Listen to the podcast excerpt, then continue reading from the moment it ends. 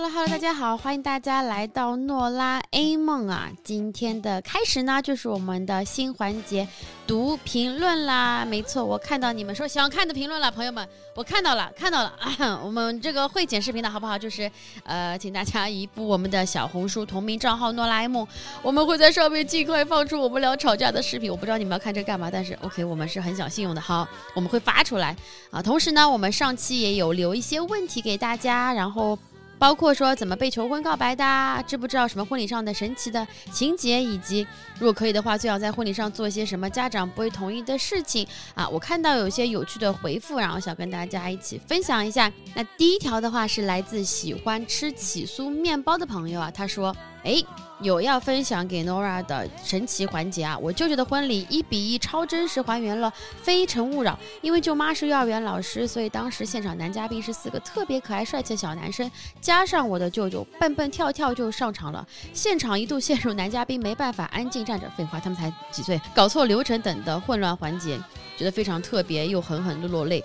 我觉得这真的太可爱了。我不知道这个他们在想什么东西啊？就是舅妈是一个老师，所以就要让舅舅跟四个小孩子站一排，让舅妈选。舅妈能选谁呢？啊，你说挑年轻的选的话，好像也只能选小孩子们了吧？如果是我的话，会选他们。但真的很可爱，很可爱。还有一条，我觉得很真实啊，因为我也讲了我的求婚经历，感觉这要跟我不相伯仲啊。第二条的话呢，是来自于 HD 四八幺二二五 W，哇，是四八年十二月二十五号出生这位朋友，感谢这个这个成熟的您都来听我们的播客节目。这位朋友是说，早上刚睡醒，眼屎还挂在脸上，男朋友从枕头下悠悠拿出戒指向我求了婚。朋友们，眼屎这个地方就可以不用写了，好吗？这我只想知道一些浪漫的环节哈。看到这么一个也是非常日常的、非常平淡如水，但又显得非常甜蜜的一个环节。那这是上一次的一些有趣的评论啦。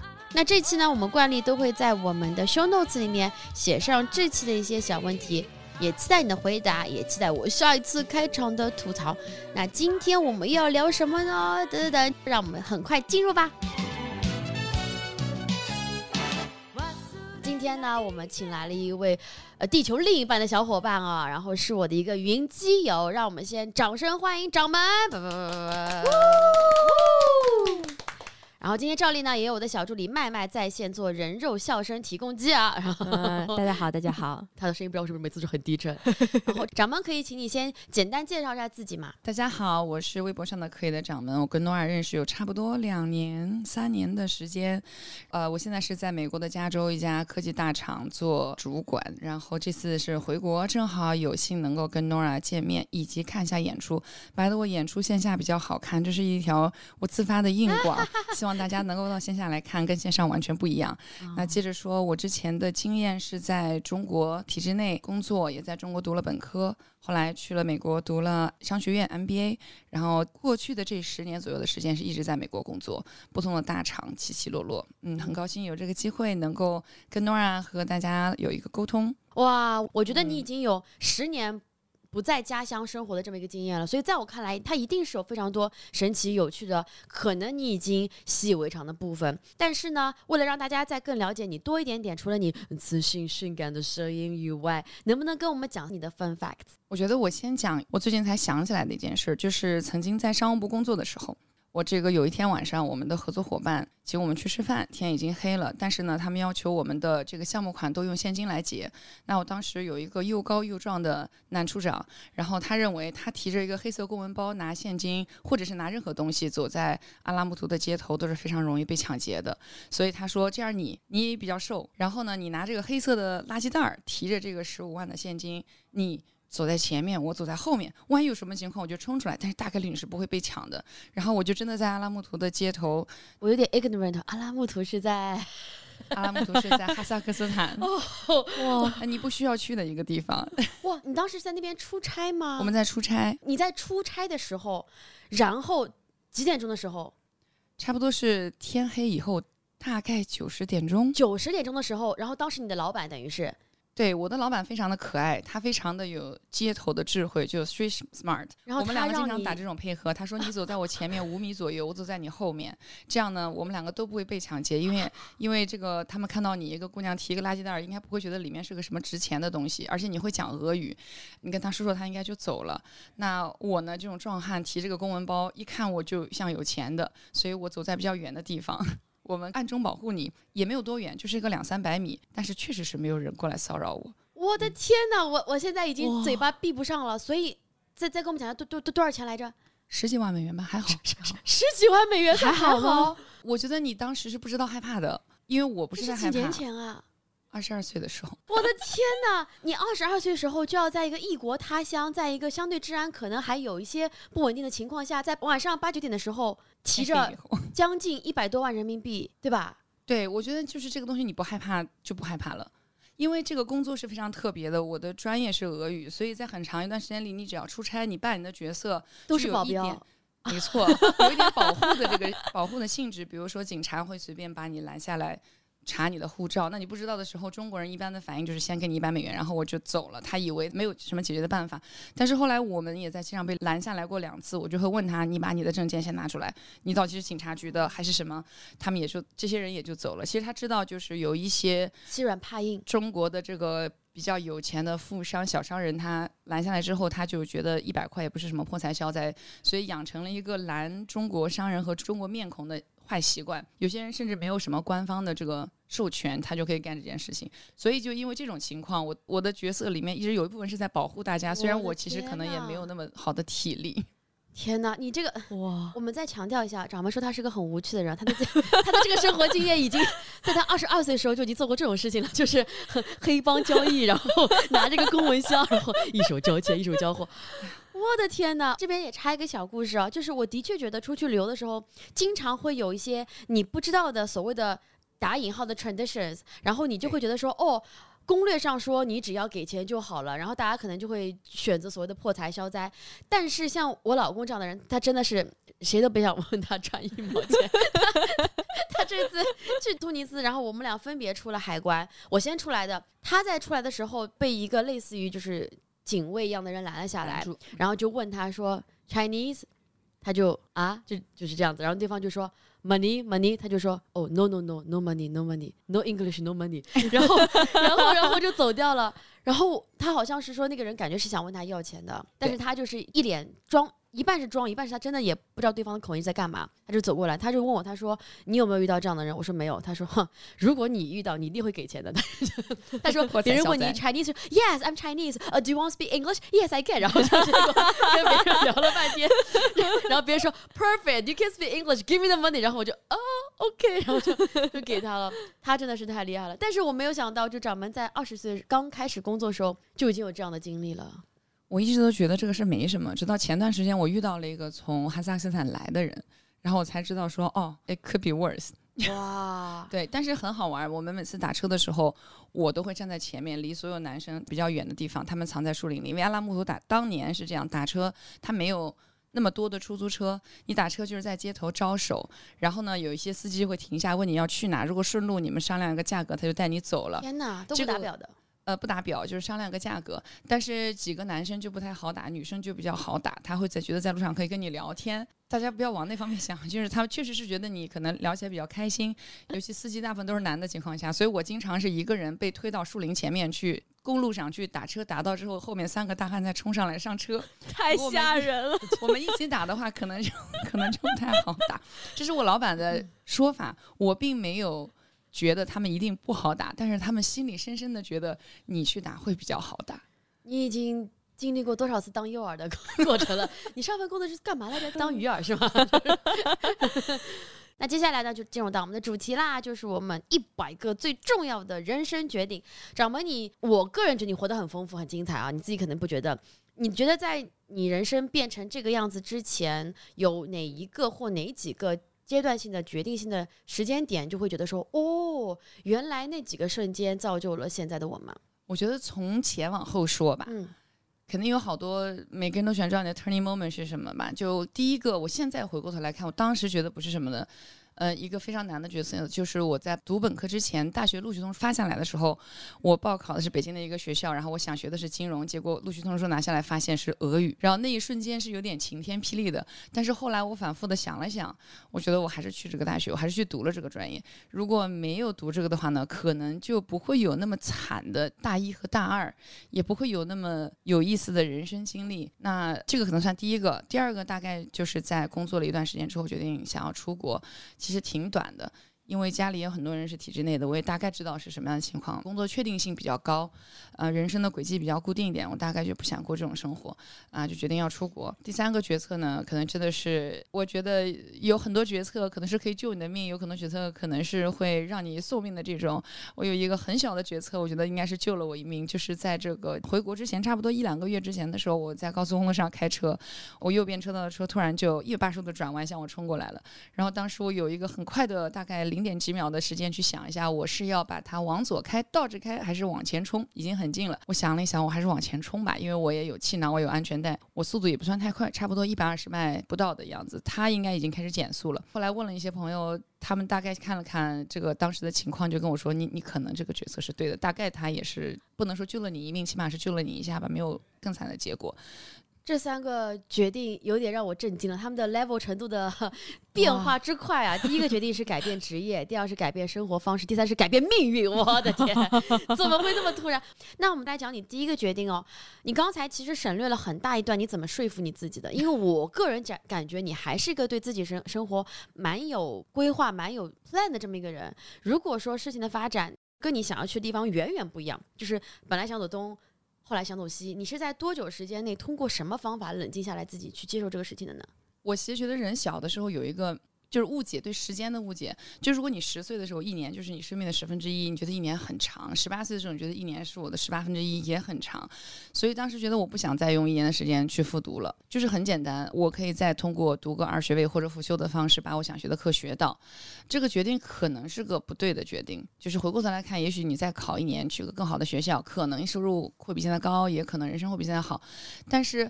我大概没有花很久就算清楚十八分之一的时间，我要放弃十八分之一的人生再去搞学，可能最重要的就是真的不想再经历一次高三了，呃，实在太苦了，所以就觉得算了，有什么能比高三差呢？实际上我还是错了，俄语能比高三差。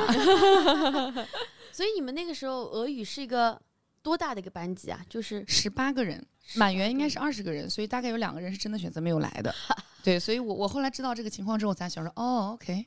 有两个平行宇宙的掌门，还是我有 一个 平行宇宙在那边，我我可以，我本来嗯，但是学了德语之后，我觉得每个决定很难有一个决定是完全没有任何 merits 的，除非这个决定真的是你被逼、被逼、被逼、被逼、被逼的。所以你觉得这个决定对你来讲，它还是 lead to 了哪些比较好的未来的一些事情呢？比如说让你有机会在路上拿钱走路，这个绝对是其中一个，而且就是你会在人群中。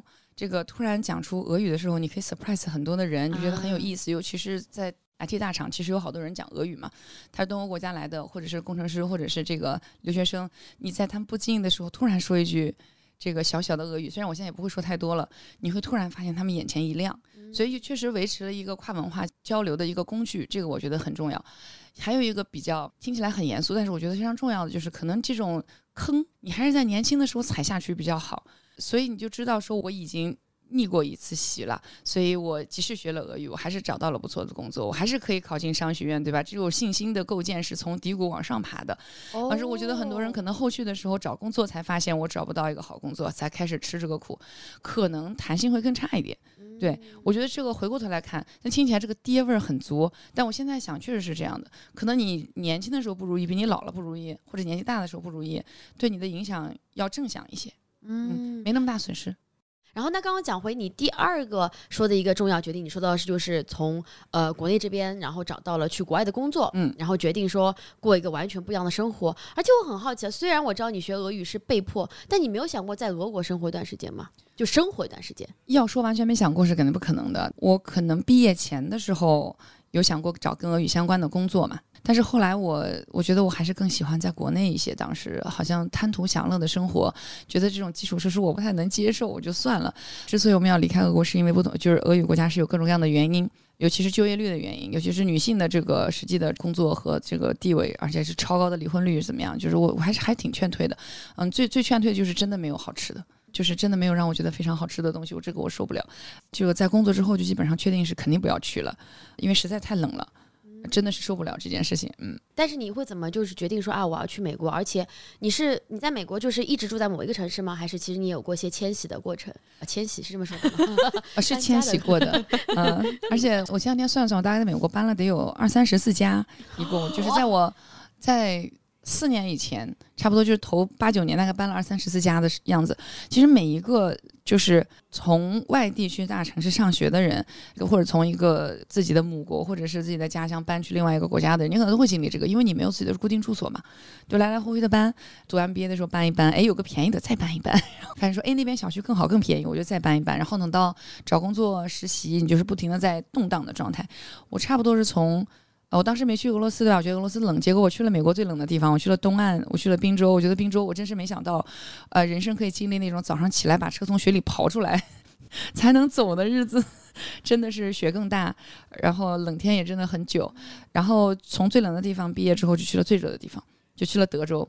嗯，一年我们去那年一百天没下雨，嗯，四十度的天，我我真的是人生第一次体会到说你进了你的车里，安全带可以把你烫出一个泡，这种热天我没有，但是我的。另一个上海朋友真的是身上被那个安全带烫出了一个泡，就那个温度是非常高的，呃，在停车场，然后就。现在终于可以接着往西走，去了加州嘛。加州就是温度比较宜人。如果我再往西一点的话，应该就到夏威夷了。所以我是一路从东再往西走。你到那边去之后，你有就是什么时候你想说，哎，我想在这边长期定居了呢？我其实很久都没有想到这个问题，我一直是很好奇，因为我出国的时候经济不是太好。所以很多时候，这个你你的目标都是下一个下一个月。几几年呀？我出国是零九年，OK，赶上金融危机那几年，所以当时你的目标很简单，你太忙了，没有时间去想说我没有我我就是跟你讲的那种不太一样，我其实没有一个明确的计划，我也没有特别长的规划，说十八岁的时候就要去北京读书，二十五岁我要出国，然后我再怎么样，好像没有过，我就是走一步看一步，但反正也没什么问题。我一直到我没有办法再用工作签证站在那边继续工作的时候，我才决定说 OK，那可能现在得稍微考虑一下就永居的问题了，不然的话我可能就一直在打工了。哦，是，其实是因为签证，当时倒推你去想说我要不要在边长期居住？对，哦，跟你家庭有关系吗？我觉得有一点关系吧，因为我是在新疆长大的，新疆可能在也是一个文化。哦，你也是新疆人，新疆出生的，震惊了，这么巧认老乡。就我觉得新疆是一一个跨文化比较好，就是比较多的地方。然后啊，那个是完全不会好吗？突然间来，突然间来，完全不会。对。在新疆，可能对不不一样的文化容忍度会高一些。你从小身边就有跟你长得不一样的人，他有不同的语言，听不懂，但听不懂也没什么。嗯。然后我们吃的东西也各种各样。新疆有很多全国区的汉族人是新疆生产建设兵团和知青的，所以从小你基本上全国除了海鲜，都吃过了。也没有特别多的这个对食物的这种限制，所以可能很大程度上，我有时候在说，我觉得新疆比较像中国的 Texas，因因因为它有石油、有天然气，然后同时你是大家都骑马，一半有有马场，然后有一半以上的人他是不说，因为 Texas 有很多的呃 Hispanic，他讲西班牙语嘛，他不是一个美国的一个主流，他一半以上是在本地的少数民族，有一些德州的那些郡，它是基本那地名都是那个。基本上都是这个西语名啊，嗯，San Antonio，一一听就是比较比较这个。已经习惯了，都已经不觉得这是一个很奇怪的名字了。对，就是它就是西语名，所以我觉得文化上可能比相对来说比较开放一点，所以不同的文化接受度也很高。美国在很长一段时间里，包括世界各地吧，就很多国家，它可以让我继续去好奇，有一种很奇怪的体验。我是真的没有，我不知道你有没有看过一本书，叫《心是孤独的猎手》。还是心是孤独的捕手，这个女作者她在一个中部的小镇长大的。我看那个书的时候就觉得好像在看一个很不一样的世界一样。结果后来我们有一次，我跟我老公大概横竖开美国这种 cross town 开了大概三四次的样子吧，就真的路过了中部的一个一个小镇。我们走进那家餐厅的时候，所有的人都转过来看着你，就像看到了一个完全不认识的生物一样看着你。然后这个基本上大家都穿着很传统的马靴，然后在这边西部的靴子，然后看着你进去。里那样。对，你就突然一下觉得，OK，我还是个外国人。我不但是个外国人，而且我可能是个外来物种。就所有人在看着你，然后我们在跟服务员点菜的时候，服务员就觉得他脸上表情就是说。What do you people eat？我们这里都不知道你们这样人吃什么东西。他很小心的跟我确认说：“你确定吗？你确定你要吃这个？”我说：“Yeah，我们从德州来，这些我都吃过。”但是当地的人是特别特别谨慎在看你，所以当时我一下就想这本书。我说：“OK，如果你是一个心很大，你想很有很多的多元才能满足你的人，住在这个小镇上，你可能确实是很孤独，因为大家的价值观是非常单一的。”嗯。可能在那个时候，你跟他讲说，呃，我要伟家猫粮，别人说，哦，那我知道了，就是 像你们这样东西，应该就是吃一些吃猫粮 不一样的东西。我不知道你在国外的时候，你有一些什么非常，就是非常庆幸的时刻，以及非常想家的时刻吗？有一件事儿吧，我觉得我记得挺久的，因为众所周知嘛。美国治安不是太好，是吧？又是跟生命安全有关，我也没有生命安全，就是这种事情好像大家都遇到过，我不一定每个人都遇到过。就是我当时是这个刚去美国多久的时候，我开车技术不是太行，刚拿到驾照，而且美国有一个很奇葩的东西，它叫 stop sign 嘛，这个是中国没有的一个交通标识，就是你看到这个标识在路口呢，你要停下来停三秒，左看右看，然后确保没有车你再开，是没有红绿灯的那个路口。我就在这样一个路口踏踏实实的看了三秒钟，后面的车就开始滴我，因为他觉得你你也太老实了，你怎么回是，居然会看三。秒对吧，你左右看一下，走就可以了，一停就走。这个人呢，可能就有点路怒。然后他一直跟着我，一直在滴。那后面一个人就追上来了，他追上我就开始指着我的车窗在骂他。然后我就还是觉得，哦，那你骂骂就走了，也没有觉得很危险。我就一直往超市开。等我开到超市刚停下来的时候，就从我的后面唰开上一辆车，他就停在了我旁边，挡住了我和那个比较有路怒的司机。这个人摇下车窗，呃，是一对黑人夫妻，然后在问我 Are you OK？然后他的太太就对那边说 We have a gun。然后你现在立刻走。然后其实他没有。他就吓唬他，就这样说：“We have a gun，你如果不走，再骚扰这这一对夫妻，我就会这个采取措施。”然后那个人就慢慢的给走了。我当时才意识到说：“OK，就是可能这个是有可能比较危险。你经常会说啊，这个黑人就是怎么样，就是比较危险。但是其实你不能拿这个这个一个种族去 generalize 一群人嘛。是我见过好多这种少数族裔都很友好，包括我有黑人同学，他去你家送你回家，他会一直冲着你家的方向打着车灯。”啥意思？等你进去，他等你进门，对他要确保你是安全的回到家里。可是他也是一个人在开车。哦，对，就在这种这种时刻，就会让你觉得，OK，是真的不安全。然后他们会跟你说，对，可能会真的不安全。我没有经历过真的被抢劫或怎么样，但是不断的有人会帮你嘛，也可能是因为这样，我才没有经历过，对吧？他们都说，因为你现在住在加州嘛，我有一段时间。我的加州朋友就跟我讲说，那边的治安特别不好，然后尤其是流浪汉们，然后他就跟我们讲说，只要你在那边停了车，就所有的 valuable 全部都得拿走，因为他哪怕看不到东西，他就要先砸一砸，确定说他真的掏不到东西。然后我说任何地方嘛，因为他是我跟他讲说三番这种属于经济能力比较高，他说就是三番，尤其是三番。然后我当时就呃，就是当时就是对加州地方有点有点下头，因为本来还挺喜欢加州的。这个就是加州，但是我觉得三藩它游客太多了，游客是不知道这些规则的。说本地人是不会把包括一根 Apple 的充电线都不会留在车里的。但是因为游客多，游客会经常在车里放行李箱和背包，你下去照相，所以它比较好偷。这个我觉得就是因为游客多，而加州确实也。就是设备可能比较先进一点，我没有见过，但据说有一些黑市上可以买到的 APP，扫一下就知道你这个车里有没有苹果的设备。嗯，有的时候它是个耳机，有的时候是个手机，有的时候是电脑和 Pad，但是他知道之后，他就会比较努力的去砸这辆车。这个我觉得完全可能实现，好吗？既然可以什么 Find My Phone，肯定是 Find My Can Steal Phone 之类的。只是只是据说他有这种技巧，三秒钟破车拿走你的一根线。我的天呐，德州其实相对来讲是一个。在我印象中，中国人会稍微少一点。你在那边会遇到一点一些什么比较有趣的事情吗？我觉得德州就是一个德州有一句话嘛，就 Everything's bigger in Texas。就是什么东西都很大，你的牛排也很大。战斧牛排就是也算不上什么大牛排，在德州，他的开的车也比较大，大家习惯性的开皮卡。那个德州人给我最大印象就是真的是比较脚踏实地，比较 down to earth。我金牛座不知道为什么第一反应，整个州都是金牛座的底色，特别好玩。就是他，我当时有两个，有一个 VP 和一个副总跟一个高级高级副总，他们两个最喜欢聊的话题就是他们俩 made a bet，就是你那辆二十年的皮卡和我这辆二十二年的皮卡。谁的会先坏？然后两个人每天都开着皮卡去上班，这个事情是我觉得让我想了好久。你在德州做的是是是是什么工厂里面做工作来着？你跟我讲一下。我是一个正常的世界五百强公司的办公室文员，但是我们这个停车场上你们这个五百强也可以是什么呃美国的宝钢这种之类的这种，两个人开着皮卡去，皮卡是那种那种卡车吗？就是皮卡去后面可以拉货的，就是就是后面就是那种就是后面可以有牛的那种。哎，没错，你可以拉个牛。他为什呃么要开这种车来着？他家里面家人平常上班哦，我觉得这个是男人的执念，很多男生都会都会想要开这种车。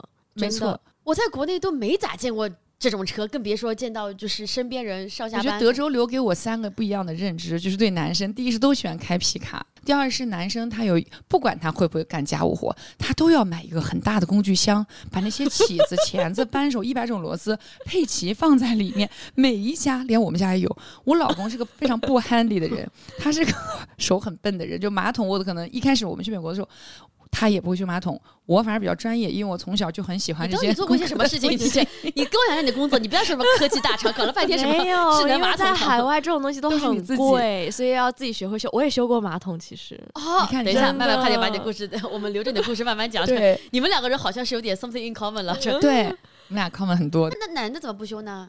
会修，一开始马桶是很简单的，后来他们就会慢慢的培养自己当电工、水暖工，啊就是油漆工先买好所有的文具，就是差不多，差生文具多，没错先。买好。他只要去过一个人家里，看到别人有一个这种工具柜，他就一定要有一个。然后我老公什么活都就当时买的时候什么活都不会干，但他就是说我一定要弄。然后他会去，我们曾经在德州的 后院里面试图种地，然后他还去租了那个。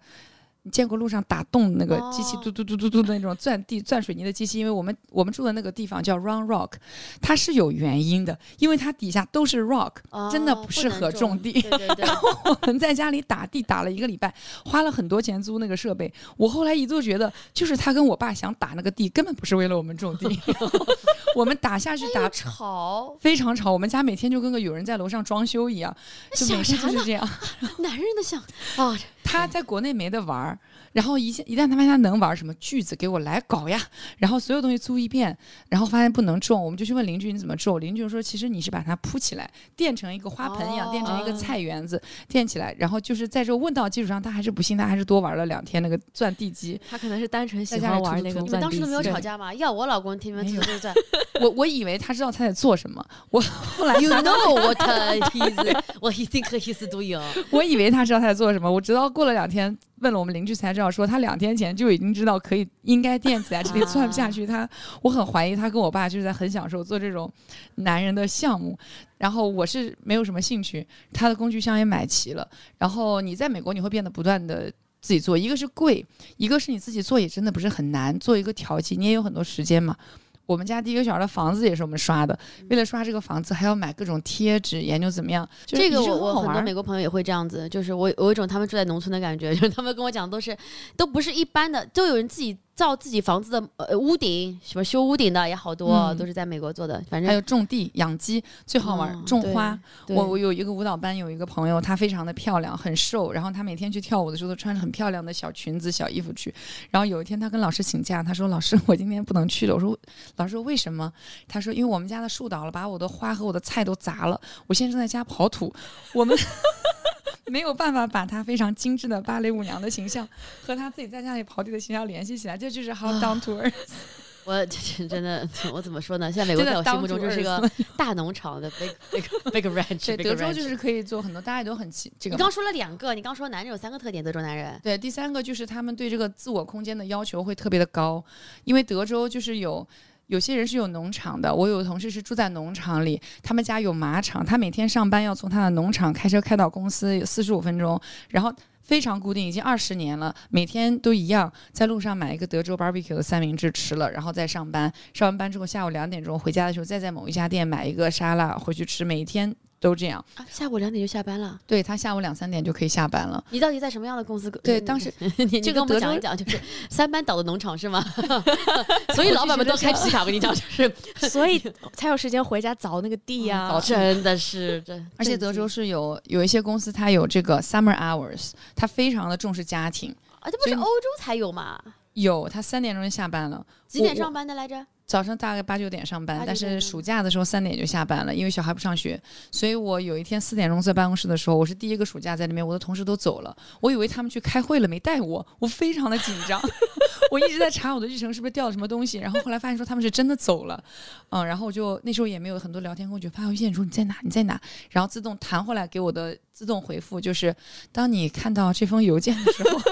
我已经 我已经到家了，对哦，而且明天是星期五，就是呃星期二，我这一周都在休假，我已经骑着我的哈雷奔驰在哪哪哪条路上，就是不要找我，他们的哦都有很有意思，呃，非常有意思，他们是真的告诉你我在很开心的生活，请你不要打扰我我。我的天，你现在有收吗？你现在回来也算是个休假吧、嗯，我是远程办公比较多，然后穿插啊了几个假期，o k 所以别呃人不会收到你这样异域风情的。我正在上海吃一碗小馄饨，请你不要打扰我，非常的想，坨了。我非常的 想，我非常炫耀，说我正在这边听着脱口秀，喝着小啤酒，你有事改天再说，对啊，嗯，但我怕他们真的真的会嫉妒。啊，他们都已经哈雷什么？德州嘛，加州还是比较卷，哦，加州还是 OK，偏 OK 卷。对，哇，宾州、德州、加州已经没有嗯州你可以去了，就是还有什么是美国带州的名字，我已经不知道了。那这几个就是挺好玩的地方，挺不一样的。嗯，挺不一样所以宾州那边有阿米旭嘛，所以，所以宾州嗯是什么样的？我其实我去过宾州吗？可能去过那边学校附近看同学，That's it。但是那边不远。有有些什么样的特色呢？那边的人是怎么样的呢？宾州就比较相对来说可能比较新英格兰风嘛，就如果接到地气的话，就是它种族比较单一，哦。就基本上大家既不出滨州，也不去滨州，移民也比较少，他可能比较好的保留了绅士滨州人，史是滨州魂这种样子吗？就一对滨州都都有一点点这个感觉，但是滨州它有一些，就东部一些州，它保留了一些那个阿米旭人的文化嘛，所以我们以前在学校的时候出去吃饭，你吃着吃着就有一辆，就是去想去一个远一点的山里吃点有特色的乡村饭，你就会被一辆马车挡住去路，一个马车就在你前面慢慢的走，木轮子的马车，也没有橡胶，也没有电，那个马就是 take his time，然后 你就被堵在那。有一些阿米逊人，他是真的是完全不用电力和纯机械的东西，他就是靠马他们，所以他们是在同一个生活空间里面共存的。对他要去他的村子，我要去另外一个村子，我们正好在某一个时刻遇到了，他在我前面。但是他会遵守交通规则吗？嗯，有红灯还是要停的，他当机动车管理。哦，所以他们虽然是生活在有没有电的地方，可他们看到带电的信号灯，他们还是会还是要停的，因为因为你会被撞嘛，这样有车流。哦对，但是他们真的是很有意思的一一个文化保留。那那他们，比方说要交税吗？比方说他哎，这个问题我可能要。查查，但我知道好像很几年前有有一个法案，就是他们不去送孩子上学校，就是当地的公共校区就把他们这个阿米旭人告到了这个州政府这边，一直打到了高法，就是说呃怎么可以不送孩子参加义务教育呢？对吧？要去上公立学校，没国家有这个资源，州里有这个资源。后来其实大法官是判阿米旭人胜的，就是你可以不送你的孩子去学校，所以现在美国很多州也有那个。我们叫 homeschool 嘛，居家读书。有一些大学甚至是接受你不去学校的。阿米旭人，如果你是这样长大的，有一些很多学校还是会录取你。你在家里，只要你学了这个基础的一些知识，你能够过他的考试就可以。天哪，我很难想象，就是我不知道他们的未来是怎么样。我相信有一波人他们会想要坚持自己的传统，但是可能很难避免整个趋同，整个还是嗯，走到现代社会了。其实我觉得交不交税，在我看来的一个标准之一，就是你有没有利用到社会给你的一些公共资源，公共资源。源嘛。但他们如果就不用电，就是 他说我用手扇扇子，然后就是扇子都是动物的毛，说你我没用你东西，你干嘛要我付钱？就可能会这样。包括什么市政大厅，他也不上网，他怎么去下载一些 表格，就是完全不用到之类的。对他们真的使用公共资源比较少，而且可能很多人是在自己这个社群里面去做交易，对，他收入也没有那么多的追索吧，所以这个是个很不一样的。就滨州就是有那种滨州也是很白嘛，就、就是嗯白人的比例比较大。我曾经有个朋友说送自己的小孩去了。新英格兰的一个一个夏令营，呃整个夏令营一百多个孩子，只有他们家孩子一个亚洲人。哇哦，嗯，当然你也不会觉得很奇怪，呃，就是大家还是语言一样，然后聊的东西差不多。可是是他看到那张照片的时候，他觉得非常奇怪，因为他女儿真的是太黑了，在所有的人里面就是亚洲人。啊，太黑 就震惊了，我觉得，对嗯，呃，就我在加州是不会这样的，嗯在加州反正你是另外一个感受。我我儿子小的时候，因为他们很小的时候也没有那么多的种族概念嘛，学校慢慢教。然后他有一天回来跟我说：“妈妈，我们学校我们这种白人现在越来越少了，啊什么黑人越来越多了。” excuse me，对，因为因为学校里印度人很多。啊我说我说你你 hold on 好，你那个你你是什么人？他说我是白人，很小，两三岁，三岁的时候。然后那谁是黑人？他说 Krishna 是黑人对啊、这个阿 n 的是黑人。然后我就想说，第一就是咱们尽量避免用黑白来划分，咱们好不好？是是就是这个不是太好，有的人不太爱听。第二呢，就是我必须要纠正你，你不是白人。对，然后，但是这个事情我跟白人讲的时候，他们就很好笑，他们说对，就是在加州才会有这种学校，说一个亚洲长得比较白的孩子会以为自己是个白人，皮肤白的人，然后他看别人是黑，他就会用。颜色来形容，这是个很简单的事情，只有小孩子才会这样，但是也是真的只有加州才会有这种配置。嗯，东亚的孩子和南亚的孩子在一起，以为自己是黑人和白人。真的是，我觉得其实小孩子他们在接受这种教育的时候，他根本就不知道这啥意思，他只是单纯觉得说，对，好像是这个样子的。我看到我身边的朋友的孩子，他们很小时候就在说皮肤白，就是那种有国际教育。他说你不能说你皮肤白，因为其实我们不是白人。但是呢，你也不能说你皮肤黄，因为黄听上去也不好。不好，对不要说人种这个概念。对，就就是感觉这话就是什么，他就说啊，为什么要说肤白貌美？他说我们这种皮肤也对对对很美，就是然后我说什么颜色？说 肉色，然后 就就你这个词用的非常好，粉嫩粉嫩的，就因为你白，你也不可能比所谓的真正的白人那种，他们是真的是能见到血管的白。但这个就是我，我觉得人种学也是，就是很不合理，真的已经很过时了。我曾经有一个叙利亚的朋友，嗯按照种族他是白人，但他很黑，就是他是深棕色的。当时他就指着我老公说，人种真的就是 BS，因为你看你白成这样，你是黄种人。我黄成这样，我是白人，说这个根本不 make sense，就是按照血统分，你可能按照区域分，你是高加索人或者你是蒙古人，这样还合理一点。如果你按照肤色分，这个真是太不合理了。主要是太复杂了，你到后来我都记不清了，就是咱们就还是嗯记名字吧，比较简单一点。三个的决定，其实我觉得都非常的神奇。每个故事我觉得都有非常多我们没有过的奇异的经历。但是呢，长妹讲到了一点，which 也跟我我跟麦麦在想的一个事情一样，就是好像现在好多人做决定都不会是一个非常 long term planning，就是在你刚开始年轻的时候，刚进入社会的时候，你更多的是有一个很模糊的，就是我大概想要什么，嗯然后你往前走，然后你可能会选择你喜欢的 A 的风景或者是 B 的风景，然后再往下走，你可能每一个环境会逼你说，哦，你要选了是。上天还是下地？然后你跟你老公说，老公说我要下地，我喜欢钻地，然后你们俩就 就走这条路，就是可能很多原因或因素也不是你一个人能够决定了，但是又有很多人说，他们还是希望能够听到像我们这样已经做过一些大的人生决定的人一些 looking back 的 tips，因为嗯他们很多人现在更迷茫。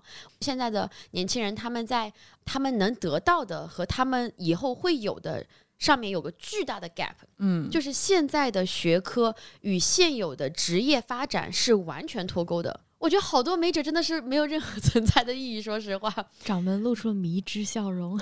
掌门应该是很认同我这个想法吧？其实我我有一个挺不一样的看法，因为你说现在是吧？对，我觉得一直都这样。就是我本科毕业的时候，当时我也在面临，我要是去个公司，还是就是怎么样，就是还是再考一年研这种。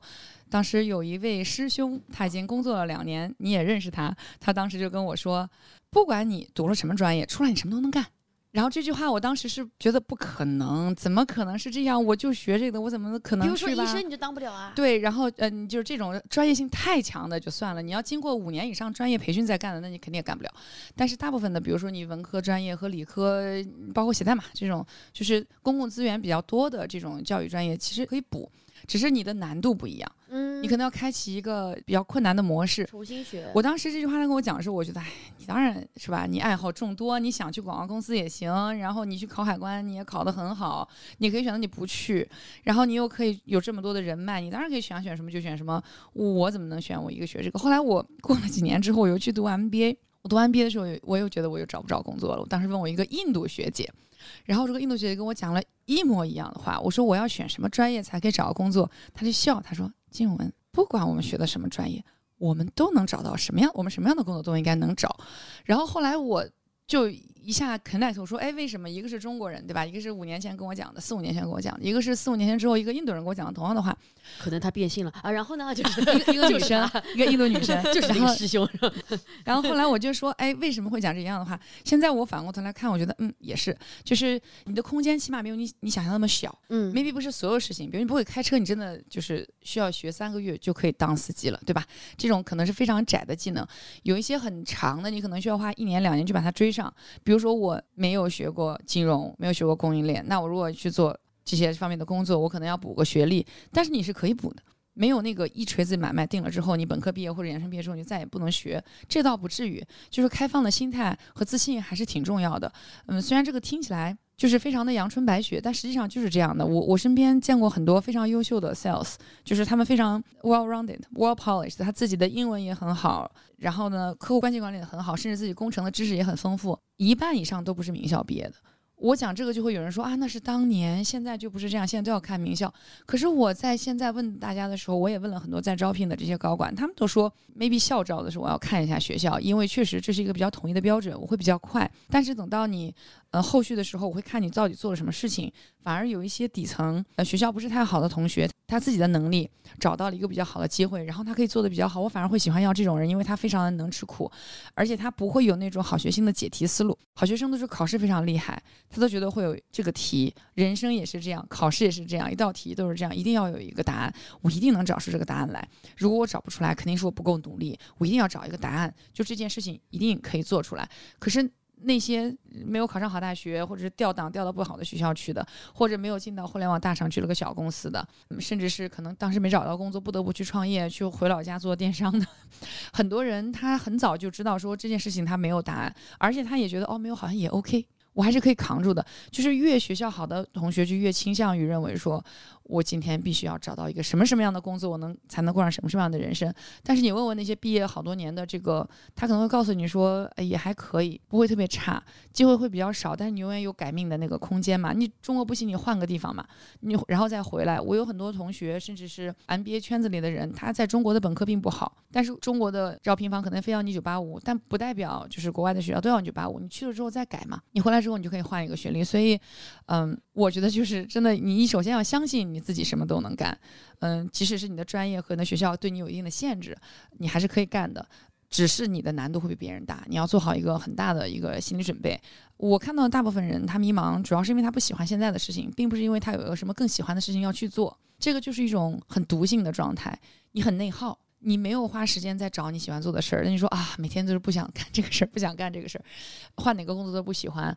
但是你没有一个找到你想干的事儿的话，其实你还是让自己停止内耗，就是做就可以了。一句话，Yes you can，你可以，无论你过去怎么样，你将来肯定可以有些自己的改变。然后我在想说，有没有可能掌门可以给到我们一个小 tips？有没有一件事情你做完之后，可能就会至少激发出对自己的一点点的信心？最简单的就两个不一样的小方法嘛。一个方法就是你不太确定你做一件事情行不行的时候，你可能需要找到一些人来帮你做这个判断，因为你第一没做过，嗯，你是在围观者的角度；第二呢，你也不会做。